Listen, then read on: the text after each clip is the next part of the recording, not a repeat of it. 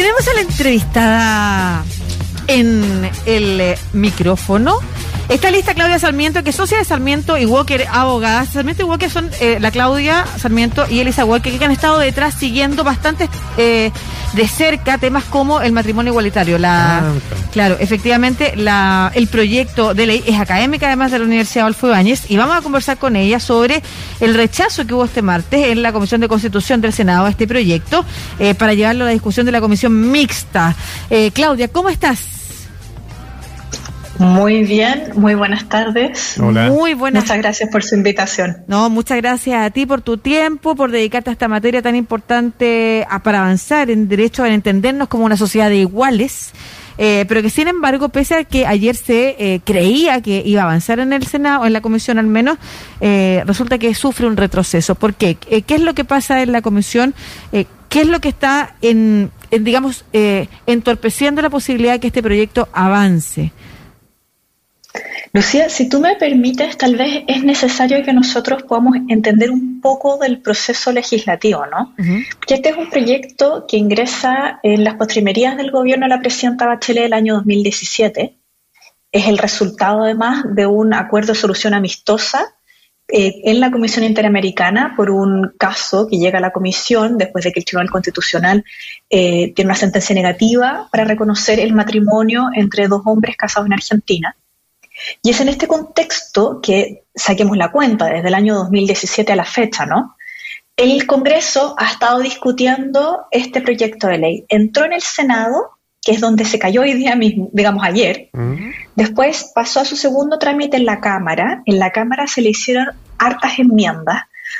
Y lo que sucede cuando la Cámara Revisora hace, valga la redundancia, modificaciones o enmiendas, el eh, digamos, la Cámara de Origen, que en este caso era el Senado, tiene que aprobar esas enmiendas.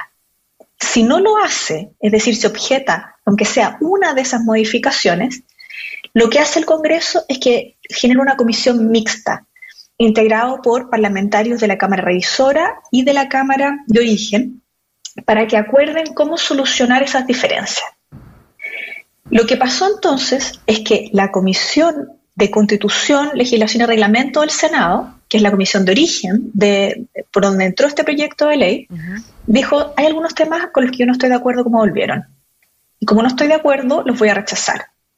Y de facto se genera este nuevo trámite, que es un cuarto trámite de tramitación legislativa de formación de la ley, que nos genera esta comisión mixta. Y en la comisión mixta es el espacio donde deben solucionarse estas diferencias. Con el informe de la comisión mixta se vuelve a las dos cámaras. Para que ustedes se hagan una idea, este es el mismo trámite que está viviendo ahora, por ejemplo, el cuarto retiro de las AFP. ¿Y cuáles son esas diferencias? ¿Cuáles son aquellas cosas que rechazó la comisión? Mira, hay un conjunto de cosas y tomé nota para ustedes, para que fuéramos, no les voy a dar la lata de decirle los artículos ni los incisos, porque además es- este proyecto de ley modifica el Código Civil y modifica otras normas también. Pero si no tuviera que decantar los temas, eh, uno de los temas complicados, por ejemplo, es el de los progenitores y la, eliminación de que solo puedan ser o que solo conceptualmente se entienda que pueden haber dos progenitores de un niño o de una niña. Otro hito tiene que ver con la determinación de la maternidad a partir del parto. Otro tiene que ver con la disolución automática o la causal, más bien, de modificación de la identidad de género como una causal de divorcio. Otra tiene que ver con eh, los fueros, las normas sobre fuero, en el, eh, tratándose del descanso postnatal de quien gesta a un niño o una niña y el otro progenitor. Eh, yo te diría que a grandes rasgos esos son los, esos son los, los macro temas que se presentaron en la Comisión de Constitución y Legislación y que dijeron, a mí no me gustó la forma en la que quedó regulado en eh, la Cámara este tema, entonces yo voy a decir que no. Y el- Y esos y la- son los que van a estar, dígame. Sí, en la, no, en la comisión mixta, eh, bueno, en mitad cantidad de diputadas y diputados y senadores y senadores los que van a, en esta comisión. Em, después ellos acuerdan un nuevo texto que se plantee, se propone a las dos cámaras o, o acuerdan un texto unificado. ¿Cómo funciona eso, la comisión mixta? Claro.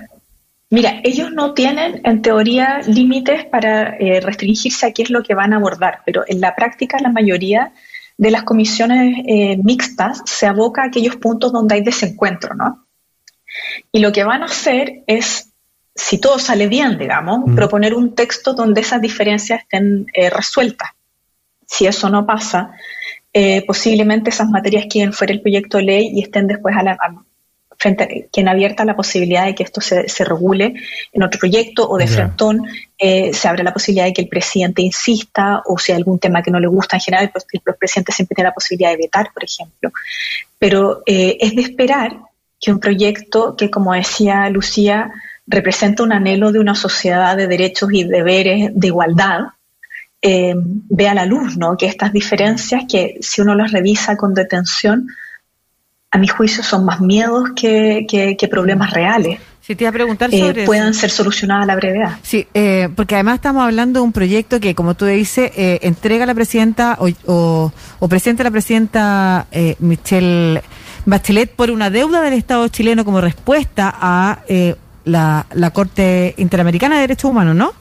Comisión, A la no Comisión a la Corte. Interamericana, ya, a la Comisión Interamericana de Derechos Humanos y además es un proyecto eh, que también está respaldado por el presidente Piñera. O sea, es un proyecto que tiene el respaldo de dos ejecutivos y no ha podido salir. Y no ha podido salir por un montón de temas. O sea, tú me- no, me- no me dices una cosa en la que no hay acuerdo. Hay No. cinco al menos grandes temas, además, en los que no hay acuerdo. ¿Cuáles tú- a ti te parecen como los que son más eh, infundados, los más prejuiciosos, eh, y, y que te parece que debieran ser como una alerta respecto de eh, hay cosas que se pueden transar del proyecto, hay cosas que no. Por supuesto. Mira, antes de meterme en tu pregunta, yo quería destacar un hecho que yo te dije, te dije el, el tema de la, comis- de la comisión, porque si el Estado de Chile no cumple con su obligación de buena fe, se abre la posibilidad de que los peticionarios del caso, que estuvieron de acuerdo en llevar esto al sistema, puedan denunciar la solución amistosa y esto sí llegue a la Corte Interamericana y esto sí, sí, sí llegue avanzando y eventualmente pueda terminar con una condena para el Estado. Pero yendo derechamente a tu pregunta, yo creo que, eh, por ejemplo, la causal de divorcio de el, la orientación, digamos, la identidad de género es una que no se sostiene.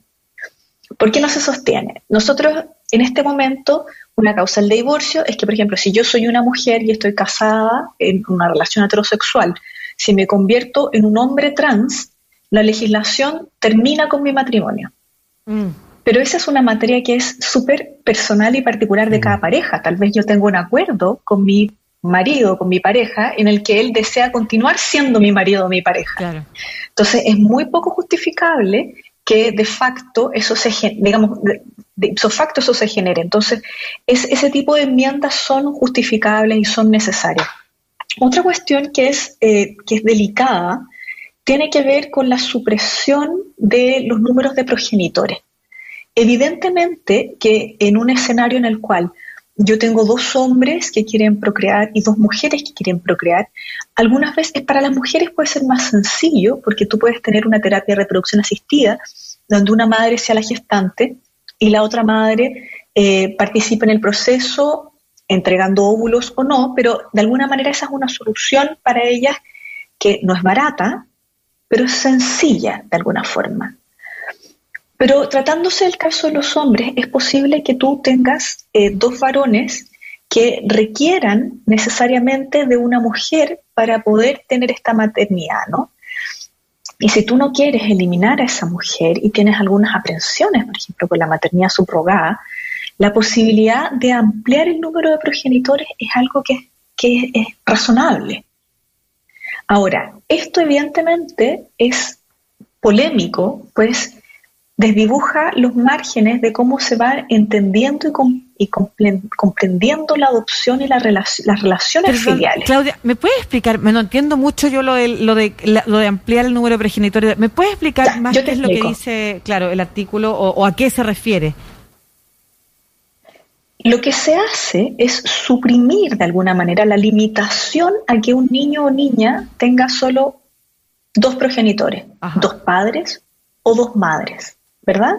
Si tú podrías tener, por ejemplo, dos madres y un padre o dos padres y una madre. ¿Eso es lo que dice el proyecto? pero eso se puede aplicar para una familia hetero, heterosexual, con un hijo, tres padres, por ejemplo. Si esto se aprobara, efectivamente podría pasar y podría abrir la puerta a una comprensión más compleja de la integración de la afiliación y de las familias. Eso es lo que está actualmente en el proyecto y lo que algunos están esto es, esto es lo que se cayó del proyecto. Claro. y esto, es, lo que, un tema que tiene que conversarse en la mix. Claro, pero me refiero a que esto estaba en el proyecto y esto se rechaza. Eh, Exacto. Perfecto. Por, me imagino una mirada que que está más vinculada a la visión tradicional de la familia, que es que tiene que haber dos personas, no es imposible que haya más, una cosa así, en términos de progenitores. Uno no necesariamente está en la mente de los parlamentarios para, decir, bueno, lo hace porque tiene inquietudes porque son conservadores o por otro tema, ¿no? Pero evidentemente que es, esta materia para ellos fue algo que eh, generó dudas y genera dudas a partir, a mi juicio, de lo que he podido observar de la tramitación legislativa, eh, en relación, de nuevo, a esta em, apertura, a esta reconfiguración de qué vamos a entender por familia, por vínculos familiares y cómo se integran esos grupos, ¿no? Claudia, tengo una pregunta a propósito de lo que dice Marcelo, cuando, cuando dice lo que pasa en este proyecto puede ser extensible a las parejas en general. Este proyecto lo que regula es solo el matrimonio entre parejas lesbo, eh, lésbicas u homosexuales o es un proyecto para toda la sociedad respecto de cómo va a ser el matrimonio de aquí en adelante? yo creo que ahí la respuesta está en tu pregunta de alguna manera, porque efectivamente este es un proyecto que se enfoca en las parejas del mismo sexo, o sea, regula el matrimonio mm. y a partir de la modificación de la institución o de la apertura de la, del matrimonio a familias homoafectivas, modifica los márgenes de la, de, la comprensión cabal del matrimonio, ¿no?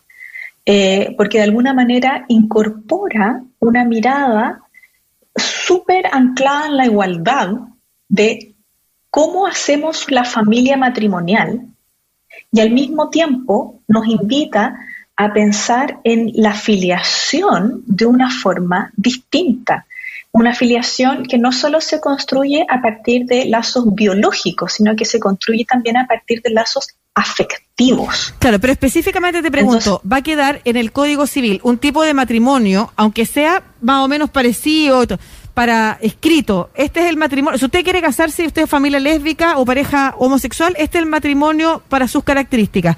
¿Y sabes por qué te lo pregunto? ¿Te acuerdas que la semana pasada conversamos con esta diputada nueva, que es una diputada electa, que es la primera eh, diputada abiertamente lesbiana que llega al Congreso?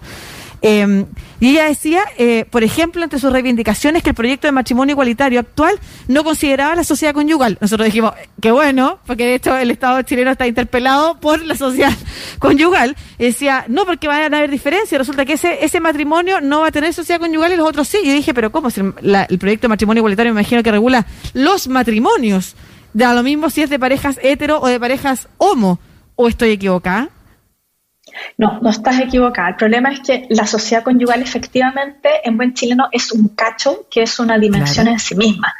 Para que nos entiendan todas las personas, el problema de la sociedad conyugal es que la sociedad conyugal, que es el régimen general y supletorio, es decir, si usted se casa y no dice que quiere casarse con participaciones gananciales o con separación de bienes, el régimen que opera es este. Y este régimen lo que dice es que respecto de las relaciones económicas entre los cónyuges y respecto de los cónyuges y terceros, el marido es el jefe mm. y como tal trata, digamos, eh, representa a la mujer y genera actos económicos como jefe respecto a sus bienes propios y los bienes de la sociedad conyugal. Esto es súper brutal porque en el fondo incorpora dentro de un espacio de iguales una jerarquía. O sea, si yo digo que uno es el jefe y el otro obedece, no hay mejor forma de hablar de, subordinación que esa, ¿no? no, no sí, en el espacio del matrimonio. Entonces, eh, hace muchos años ya hay una solución amistosa pendiente y por eso es importante la precisión de que, de que, digamos, si el Estado no cumple, las cosas pueden mutar. En el cual el Estado de Chile se comprometió a modificar las normas, al menos de la Administración Ordinaria de la Sociedad Conyugal, que son las que establecen esta sumisión de las mujeres. No quiero, por favor, que nos desviemos por otro lado y quiero darle, por favor, a, Marcelo que para que me haga sus preguntas. Solamente quiero concluir a que si este, este esta regulación que se está discutiendo en el Congreso sobre matrimonio igualitario va a ser el matrimonio para todos, parejas hetero y parejas homo, o es solamente para las parejas homo y lésbicas. La regulación del matrimonio cambia para todos, pero tu pregunta en particular sobre la sociedad conyugal es una que tiene un tratamiento distinto. La sociedad conyugal se mantiene al margen de esta discusión. Yo entiendo que efectivamente no queda disponible para los matrimonios homosexuales. Muchas gracias. Eh, Claudia, ¿hay alguna estimación de cuánto pueda demorar esto? Porque esto fue un eh, proyecto que envió el presidente de la República, lo manda por el Senado, que ahí podría tener algún eh, curso mucho más rápido, pero en la Cámara de Diputados empiezan ahí los cambios de este proyecto. ¿Se puede estimar cuándo podría salir y si es que sale? Ya, eso es complicado. Eh, y, no es que yo esté como eh, corriéndome de la pregunta, pero en el fondo no estoy evadiendo la pregunta. Pero las comisiones mixtas eh, tienen su propio ritmo, va a depender de si el proyecto continúa con urgencia o no. Es muy importante que nosotros tengamos presente que tenemos elecciones presidenciales ahora, que hay feriados y que el Congreso sesiona hasta fines de, de enero, ¿no? Y después vuelve en marzo y vamos a tener una composición distinta al Congreso. Entonces, salvo que exista una voluntad política manifiesta y declarada de que este proyecto de ley vea la luz antes del término de esta legislatura, es muy difícil aventurarse a eso. Adicionalmente, es súper importante tener presente que la integración política de este Congreso es muy diversa a la integración política del Congreso que va a eh, asumir a partir de marzo del 2022. Por tanto, no necesariamente vamos a tener un comportamiento de este poder del Estado de forma equivalente respecto de este proyecto de ley.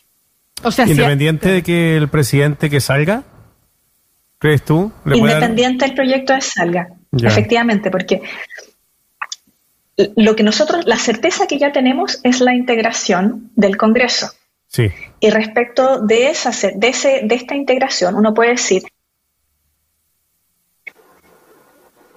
Ahí se cambió el eh, contacto que tenemos con eh, Claudia Sarmiento, socia de Sarmiento y Walker, eh, abogados académica de la Universidad Adolfo Ibaña, hablando de esta mm, posible aprobación del matrimonio igualitario y lo, y lo que pasa con la comisión mixta. No hay tiempo. Está interesante lo que decía, que lo único certero que tenemos a esta altura es la composición del próximo Congreso, no quién va a ser presidente de la República.